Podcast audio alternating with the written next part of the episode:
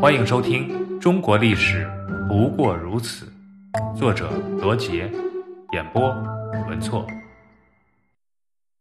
淝水之战，五胡十六国之乱中，镇压凉毒起义的氐族服氏政权延续了三四十年，经历了从前秦、后秦又到西秦的兴衰。前秦政府的奠基人是伏弘。后赵掌权者石虎死后，伏弘采取表面降于东晋，暗中积聚力量的策略。经过一段时间的积累，伏弘已经拥有民兵数十万，实力大增。伏弘死后，他的儿子苻坚继位。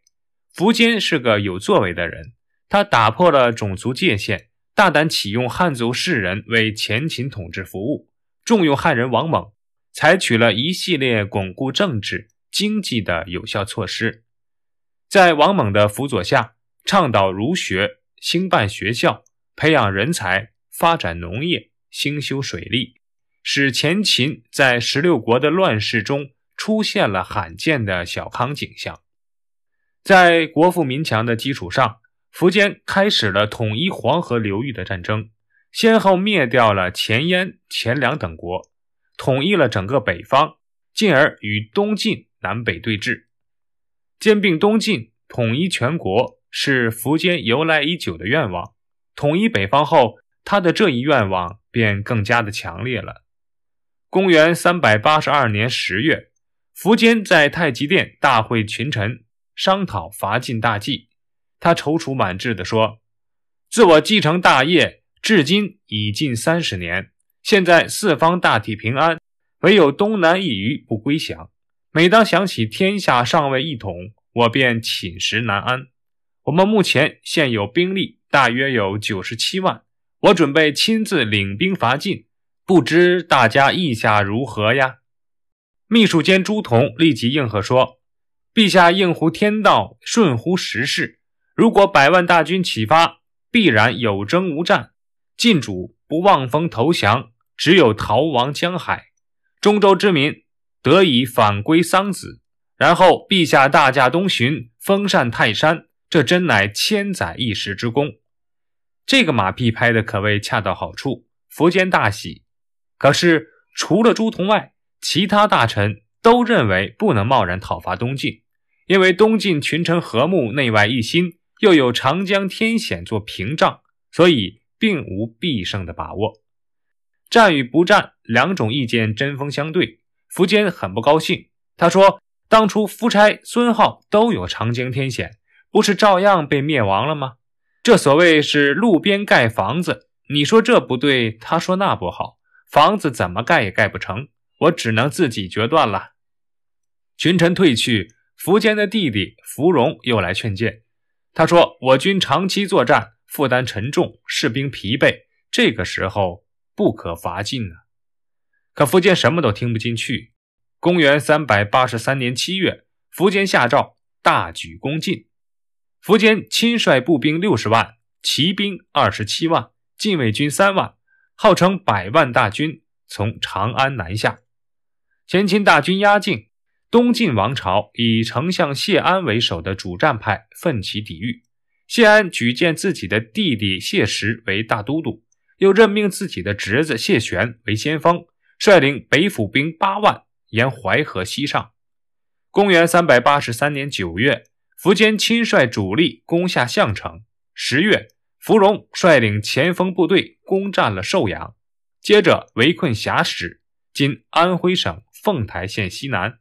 峡石的守将胡斌因为粮草用尽，向谢石告急说：“敌人士气正旺，我军粮尽，恐怕再也见不到你们了。”意外的是，这封告急信却被前秦军俘获，交给了芙蓉。芙蓉认为晋军不难击破，建议赶快发动进攻，以免晋军逃走。苻坚接到报告后，留下大军驻守项城，自己率八千轻骑日夜兼程，赶到了寿阳，对芙蓉说：“现在晋军不知道我秘密前来，一定要抓紧时间决战。”于是芙蓉下令严密封锁消息。有谁胆敢泄露，立刻拔掉舌头。然后苻坚派朱旭前往晋军营中劝降。朱旭原是东晋凉州的刺史，在襄阳失守后被俘。他来到了晋营后，不但没有劝降，反向晋军透露了秦军的实情。谢石听说苻坚来到寿阳，心里挺害怕。朱旭建议说：“现在的秦军各路人马尚未集中，如果此时迅速发起进攻，只要挫其前锋，秦军就不难对付了。”谢石经过反复的考虑，终于接受了朱旭的建议。他派遣五千北府兵，由刘牢之率领进攻洛涧。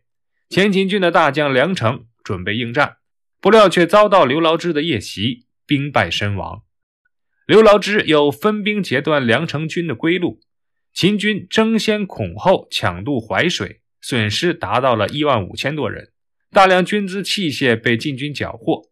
谢石见首战告捷，立即命令军队水陆并进，直抵淝水东岸。苻坚在寿阳城上观战，见晋军布阵严整，旗号鲜明，又望见附近的八公山上。草木左右摇晃，以为也是晋兵，心中不禁有些恐惧，对芙蓉说：“这明明是强敌，你怎么说他们弱不堪击呢？”就在这时，晋军派了使者来见芙蓉，对他说：“将军率军深入晋地，却紧逼河岸列阵，这难道是想决战吗？